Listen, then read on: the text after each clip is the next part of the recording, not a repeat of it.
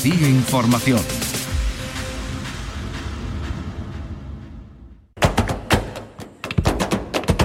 Portal Flamenco con Manuel Curao.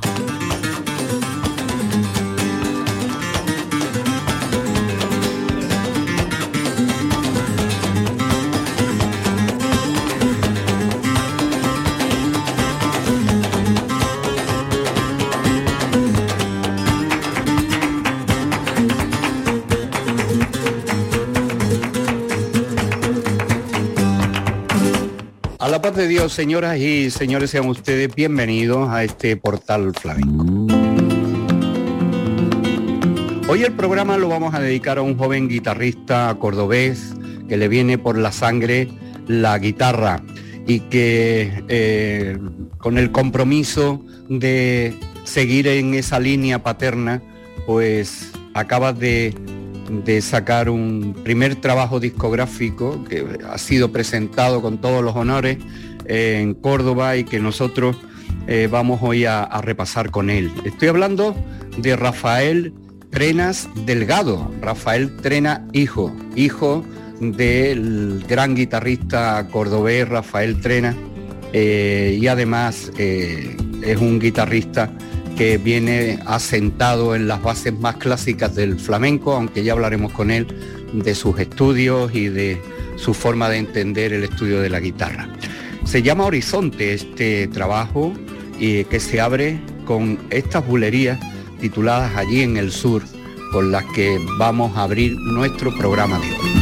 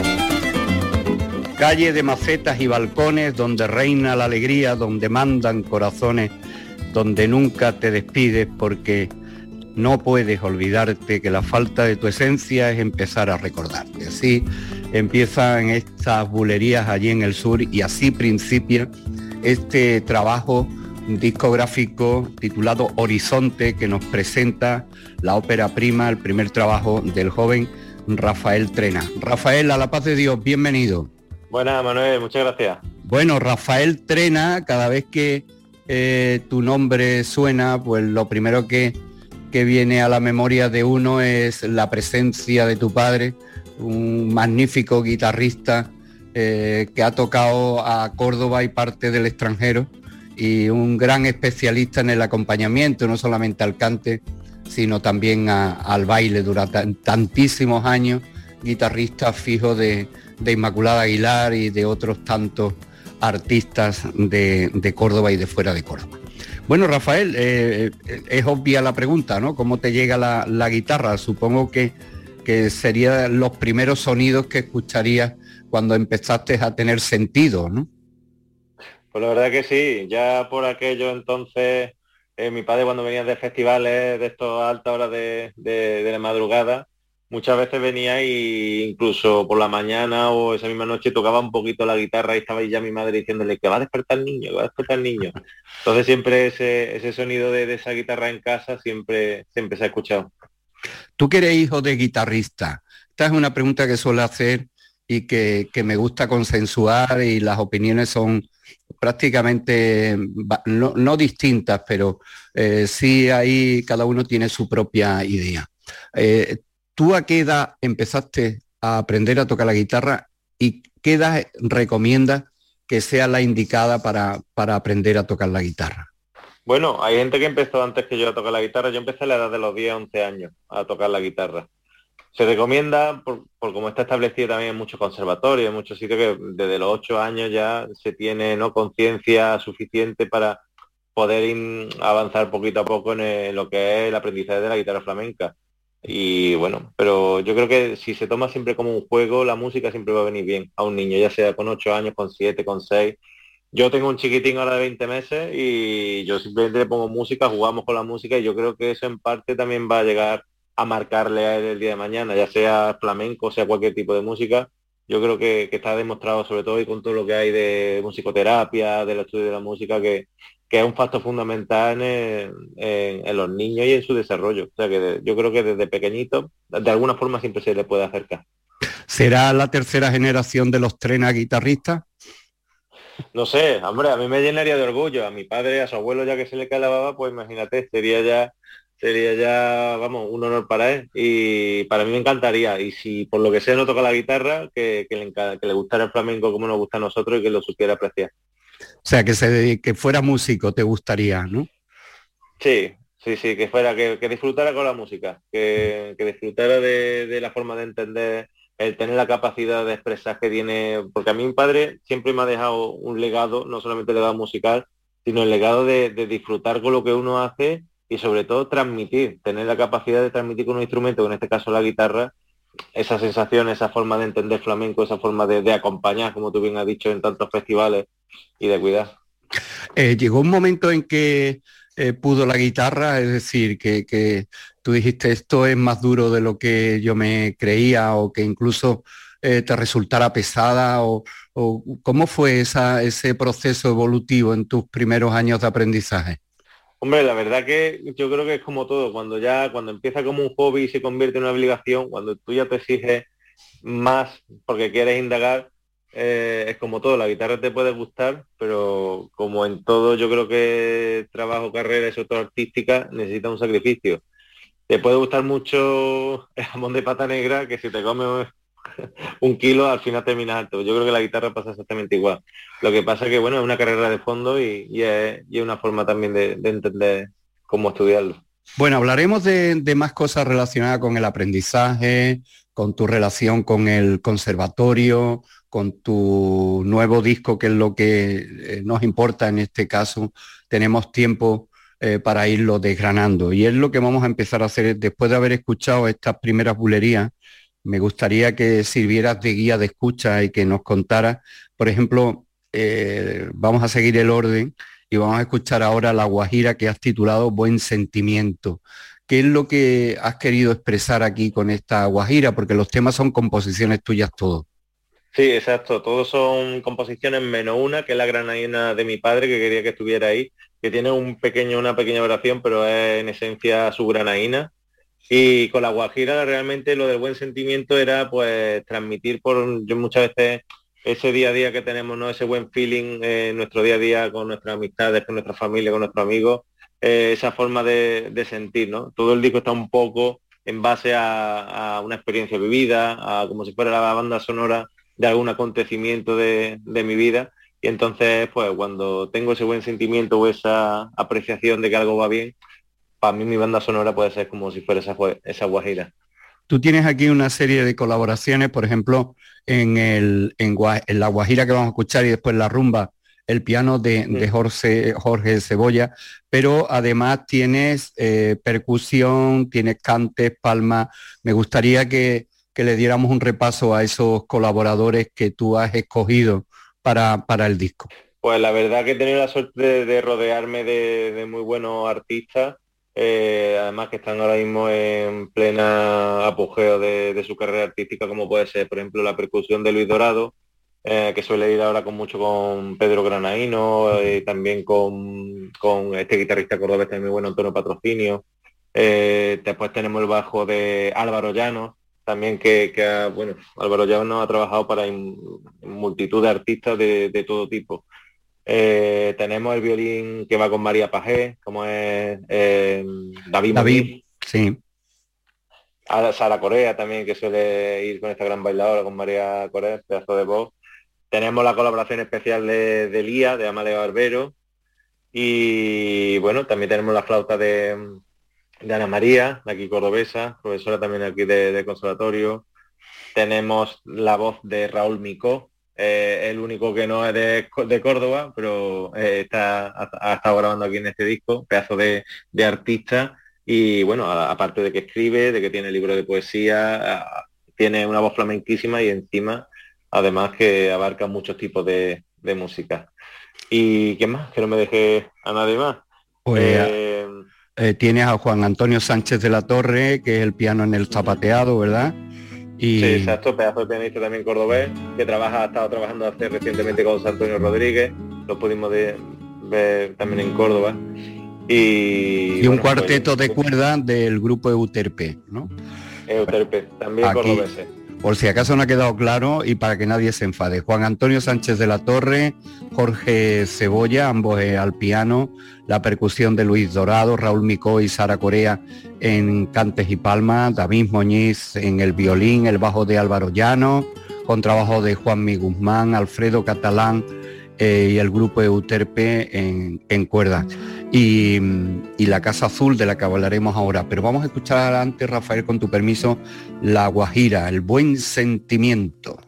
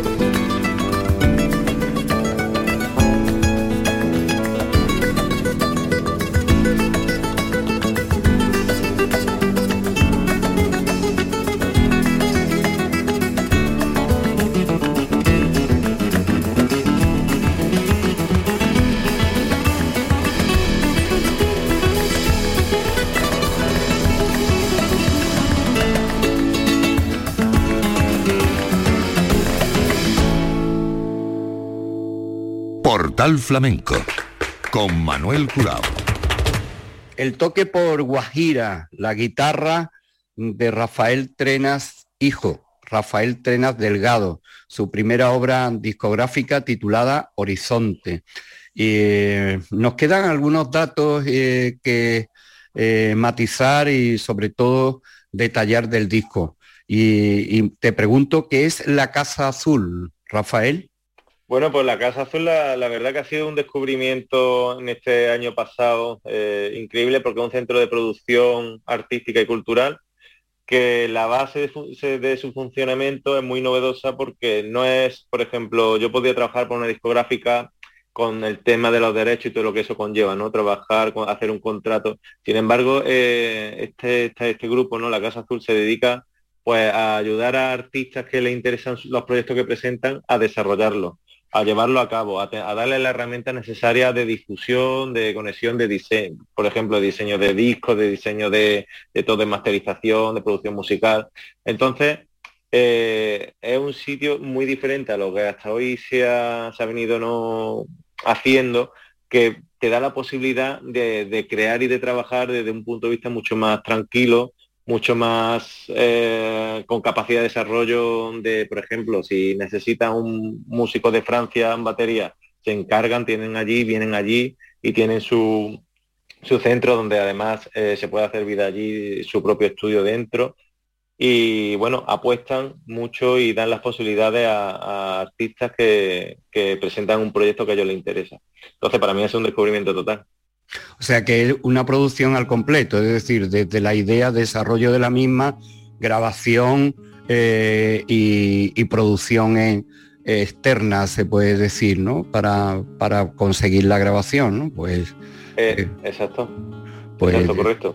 Desde aquí felicitamos a la Casa Azul y le agradezco también el detalle de habernos enviado el disco con, una presentación en un sobre azul, ¿no? que, entendí que por eso era azul, porque el, centro de creación y producción se llama así, la Casa Azul, y nos alegra. Em, Rafael, el, disco fue presentado en su día en el Teatro Góngora de, de Córdoba, lleno, eh, cuéntanos cómo fue ese debut con picadores utilizando el símil taurino. Pues la verdad que fue una alegría poder presentar allí en mi tierra y llenar el escenario, el teatro, con todo el público de Córdoba, tanto de familiares, de amigos de la cultura de diferentes ámbitos, compañeros guitarristas que vinieron mucho y siempre llegan, hombre, pues llena uno de gozo que, fueran allí, ¿no? A compartir contigo ese momento. La verdad que, bueno, eh, salió yo creo que bastante bien porque no nos dejaban irnos después con los aplausos pero sobre todo yo me quedo con la, con la cosa, con el feeling de, vernos tocando allí, de disfrutar y yo creo que de tener esa capacidad de transmitir y, que, y de que la gente lo, recibiera así. Rafael, ahora vamos a escuchar esa granaína eh, que tú has trincado de, tu padre, la has echado mano, la, la, has mangado, ¿no? Como decía eh, Paco, de, algunas variaciones. Eh, eh, esa es la herencia, esa es la herencia que, me está dando mi padre, así que quiero cuidarla. ¿Qué tiene de especial esta granaína desde el punto de vista de la ejecución, de los mecanismos, de la propia armonía, de, las variaciones? Bueno, técnicamente, haciendo alusión a la parte técnica, mi padre siempre ha sido un guitarrista que se le ha dado muy bien y yo creo que es característico por su trémulo el trémulo que, que, hace la guitarra y la dulzura que, con eso conlleva. Aparte la, la es un toque muy sentimental que siempre mi padre lo ha llevado, la granadina y la taranta, ¿no? Han sido dos toques que siempre mi padre ha tenido como solo de guitarra.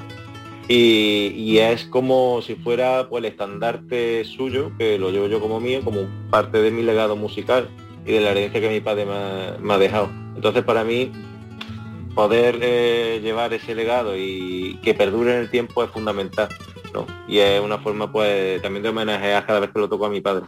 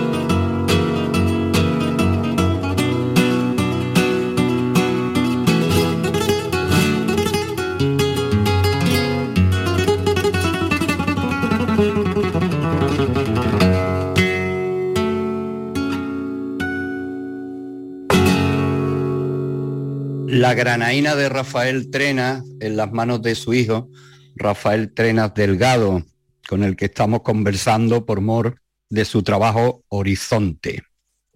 El juego que haces de, palabra con el horizonte eh, viene muy bien a, la filosofía ¿no? que le vas aplicando a, cada, a cada uno de los toques y sobre todo a lo que tú llamas el proyecto Horizonte.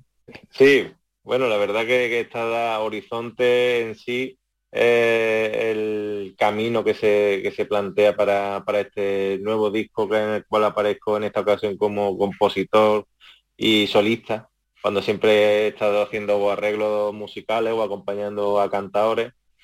Y bueno, pues es una, es una meta que, uno se marca, un camino nuevo por explorar, donde aprender, donde compartir también con los demás, pues esa forma nueva que tengo de, de transmitir lo que quiero decir con la guitarra. Eh, la sombra alargada de tu padre hacia ese horizonte, el primer maestro. Eh, ¿Tú estudiaste con método? ¿Cómo, cuéntanos cómo estudias. ¿Tú tienes unos horarios, tienes una forma de calentar las manos, eh, tocas primero y después compones? ¿Cómo, ¿Cómo administras el tiempo con la guitarra? Pues hombre, ahora, la verdad que con un chiquitín ahora que tengo de 20 meses es peor. Pero bueno, la, forma en la cual siempre yo he podido más o menos que estudiar la guitarra, bueno, que empecé con mi padre, evidentemente. Lo que pasa que mi padre, conforme empecé con él, que era todo a modo más bien de juego, como falsetas simples que en, un principio, eh, después ya me metió en el conservatorio. Allí, eh, entonces me dijo, tú quieres tocar, yo te voy a enseñar a ti, pero tú te apuntas al conservatorio que el día de mañana tengas tu título y por todo como está hoy en día, ¿no? todo que tengas tu título, que puedas estar de profesor, que gracias a ello aquí me veo este año.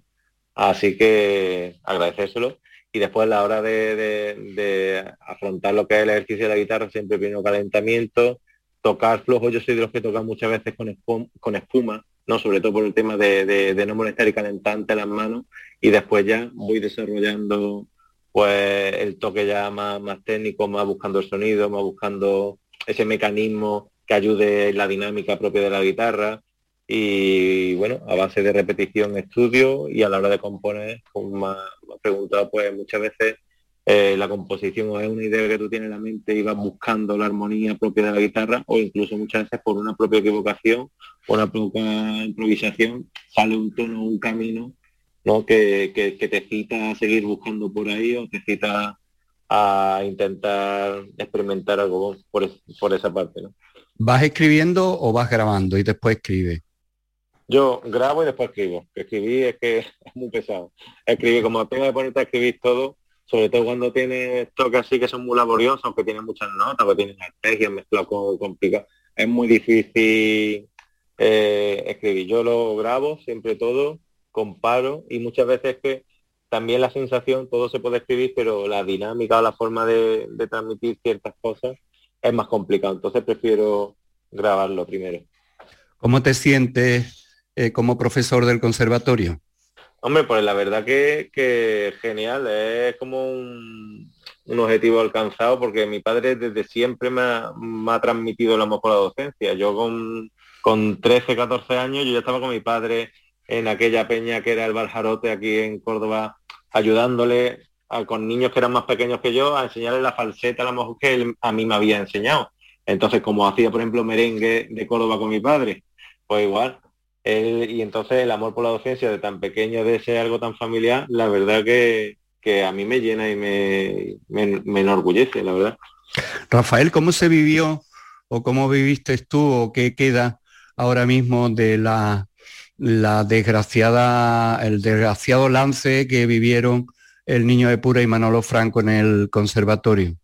Hombre, pues la verdad, lo estuve hablando con ellos, sobre todo con Manolo Franco, con Niño Pura no tuve oportunidad. Y, la verdad es que esa situación eh, fue bastante lamentable. Lamentable en el aspecto de que muchas veces a lo mejor mm, no somos números, somos personas y sobre todo eh, cuando una persona ha estado tantos, tantos años trabajando, pues el hecho de que lo descataloguen de esa forma, ¿no? Así a, de pronto creo que no tiene razón. Creo que no. Que ahora, por ejemplo, en ese momento pidieran otra cosa, pues bueno, a partir de aquí Sí, pero la verdad que fue un, algo triste, sobre todo porque, bueno, teníamos a, dos pedazos de figura eh, enormes en el conservatorio y hubo un momento en el cual se, de pronto desaparecieron, aunque ahora ha vuelto Manolo Franco. No, no estoy seguro si está niño de, pura... Todavía no, lo tiene pendiente. Pues tenemos la suerte de tener, y es que eso es un trocito de historia. Tenemos a Manolo Franco, que te dé clase Manolo Franco, es un trozo de historia. Yo no entiendo cómo se puede eso saltar por encima, ¿no? Y, tener que poner en una posición tan triste, ¿no? Eh, al flamenco en el conservatorio. ¿Cómo está el nivel del conservatorio? ¿Tú qué clase estás? ¿Qué haces concretamente? Bueno, yo este año, yo estoy de interino, yo este año estoy en el acompañamiento al baile. Eh, este año cogí acompañamiento al baile porque creíamos que teníamos oposición este año para poder opositar, pero al final han cancelado creo que entonces, pues, pues bueno, estamos en yo estoy este año en el Conservatorio eh, Pepa Flores de Málaga, aquí en, hmm. en, Málaga Capital. Y bueno, otro año hemos estado en el Siria, eh, Conservatorio Profesional de Córdoba, y es verdad que en Córdoba, pues bueno, Córdoba es cuna de la guitarra flamenca. Hay una cantidad de, guitarristas y de afición que está por encima de la media de muchos lugares, ¿no? De, Andalucía. Sobre todo si destaca algo Córdoba es por la guitarra. Y la verdad que bueno, que hay mucha afición y mucha demanda. Vamos a escuchar ahora el zapateado, ¿no? ¿Por qué escogiste el zapateado? Que era una pieza antiguamente, cuando digo antiguamente, eh, los guitarristas de los años 50, 60, 70, en raro es el guitarrista que en sus discos no grababa el zapateado, ¿no? Sí, pues la verdad que, bueno, eh, cogí este zapateado y además lleva el título del disco, ¿no? Como, como buque insignia, por decirlo así, porque fue uno de los primeros toques que, empecé a componer para el disco y entonces, bueno, esa, esa, esa melodía que lleva, que para mí me resulta como algo ¿no? épica, algo relajante, algo con ese tarareo que lleva de, de Sara Corea, pues me daba toda la, todos los instrumentos necesarios para ponerlo como, como tema principal del disco. Dinos algunos referentes que tengas tú en la historia de la guitarra haciendo el zapateado. haciendo el zapateado. Bueno, referente, hombre, ahora mismo haciendo el zapateado, nosotros todos hemos aprendido de Esteban de San Lucas. Esteban de San Lucas me encantaba un montón, eh, creo que fue perfil flamenco, Mario Escudero, eh, es que bueno, Pago de Lucía, el zapateado de Pago de Lucía, que también es en el conservatorio. La verdad que una hora, Vicente Amigo también, zapateado que tiene Vicente Amigo con su sello inconfundible. Mm, y son todos diferentes, o sea, cada, cada zapateado es un, mundo diferente de cada uno de, de esos guitarristas nombrados. Pues este es el tuyo, Horizonte, con Rafael Trenal.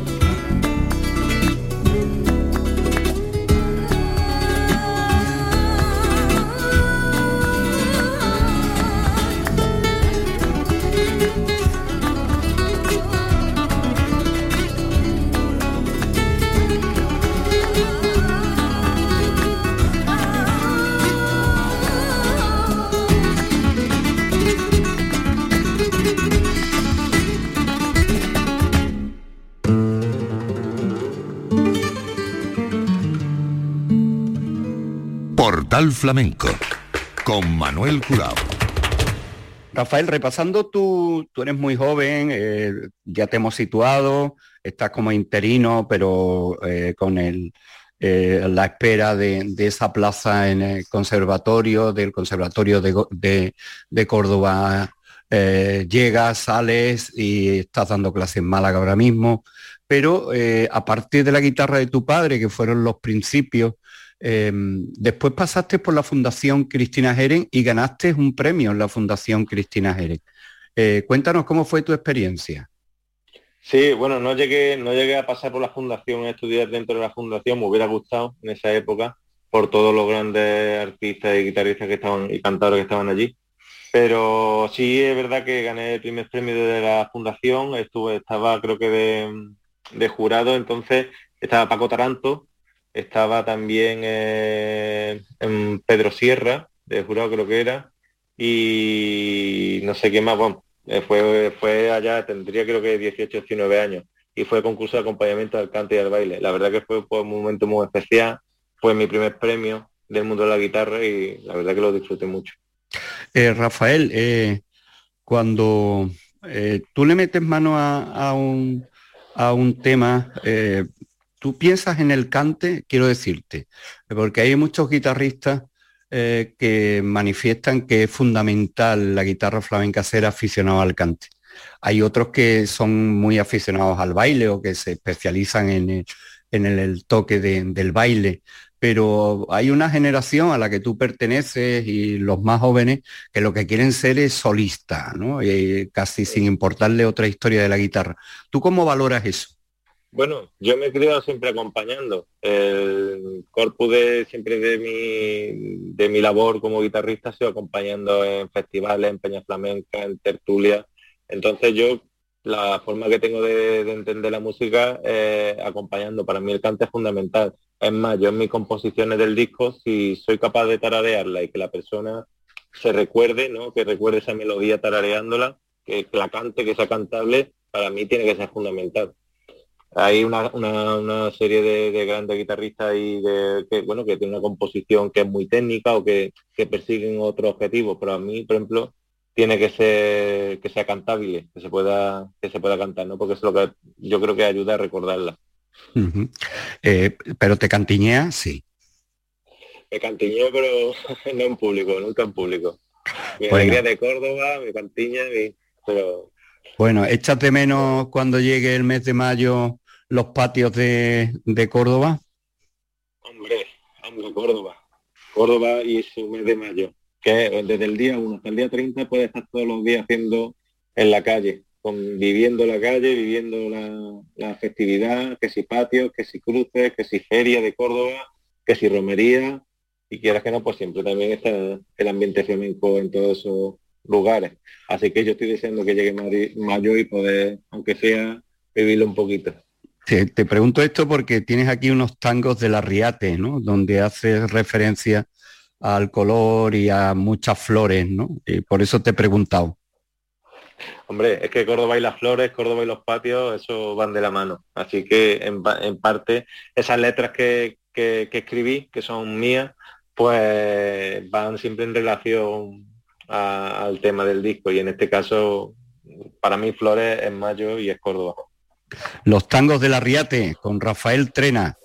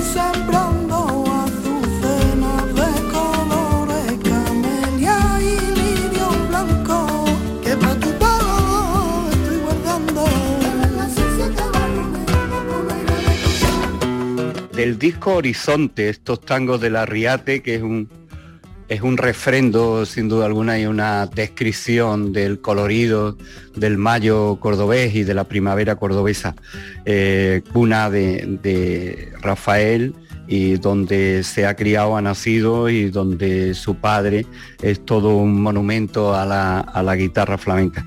Eh, me he reído mucho porque tu padre tiene mucha gracia, ¿no? Cuando el tiempo en que estuvo de, profesor en, la cárcel y hay que ver llamándome trena y soy profesor en- y gracias a él eh, hicimos, lo cuento, retransmitimos en directo el concurso que se hacía en la antigua prisión de Córdoba.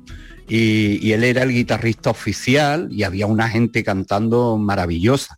Claro, eh, andar por allí, el que andaba bien y sabía por dónde se podía uno meter y por no, íbamos de, de la mano de, de tu padre, que por cierto aquel primer concurso lo ganó Antoñito, Antoñito Agujeta, eh, el hijo de, Manuel Agujeta, que ya me lo había advertido eh, Rafael. Verá cuando escuché a- al niño de Agujeta.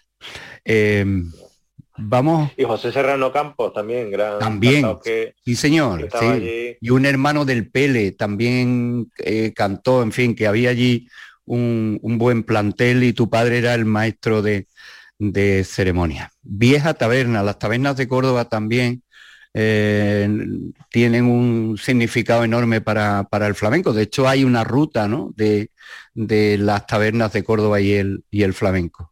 Exacto, la ruta de las tabernas que se hace todos los años aquí en Córdoba por la Asociación de Artistas Flamencos. La verdad que se disfruta muchísimo porque es como recordar ¿no? la, las tabernas antiguas y su y la vivencia que había con el flamenco. Aparte de las tabernas, algo siempre símil, cuando hablo de vieja taberna, a las peñas, las tertulias, a esa convivencia, eh, casi siempre cerca de una barra o cerca de, de que se hacía con, y se sigue haciendo con el flamenco. Hace eh, en el concierto hice referencia, por ejemplo, a un sitio donde actualmente se sigue haciendo ese, ese, ese modo de vida, como es la, la taberna de la Fuenseca, porque se- de la cual fui de la directiva también flamenca, ya no, ya me salí, pero el- es verdad que se, era una convivencia en torno a una barra de una taberna de- del 1800 y nada más que iban artistas, había cante, había guitarra y se sigue y se sigue a día de hoy con ellos.